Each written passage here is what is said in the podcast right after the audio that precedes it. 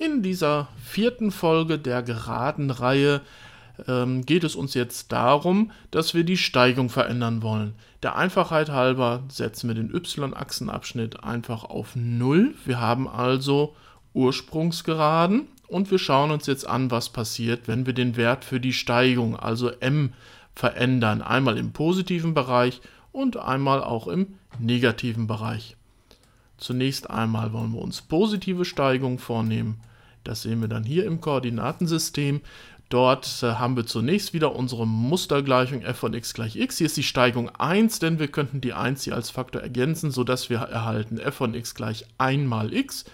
Dann wäre es aber auch möglich zu sagen, wir haben 2 mal x oder 3 mal x in Rot und in Blau. Und ähm, dass die Steigung jetzt tatsächlich äh, so ist, können wir wieder mit dem Steigungsdreieck überprüfen. Wenn wir hier vom Ursprung mal anfangen, dort schneiden sich ja alle Geraden, denn alle Geraden vom Typ mx sind Ursprungsgeraden.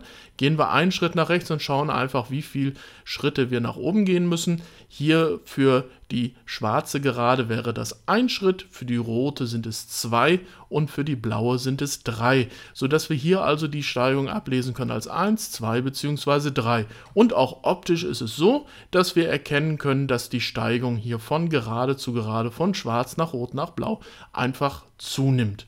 Von 1 auf 2 auf 3 für rot.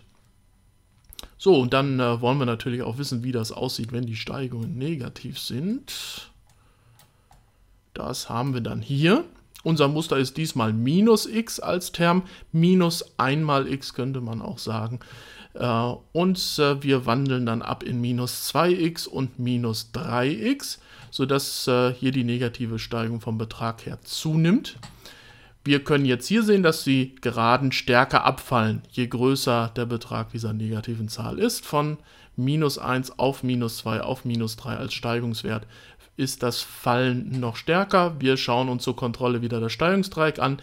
Alle Geraden mx sind Ursprungsgeraden. Wir starten beim Ursprung. Einen Schritt nach rechts und einen nach unten. Wir haben dann minus 1 mal x. Einen Schritt nach rechts und zwei nach unten. Dann erhalten wir minus 2x, die rote Gerade einen nach rechts, drei nach unten, die blaue Gerade minus 3x. Ja, und jetzt wissen wir also über die Ursprungsgeraden Bescheid. Übrigens ist es so, dass die Ursprungsgeraden mit dem positiven Vorzeichen auch proportional genannt werden können. Denn für jede Verdopplung oder Verdreifachung des Wertes ändert sich der y-Wert auch ganz genauso. Proportionale Funktionen sind also der Spezialfall der linearen Funktion wo einfach b gleich 0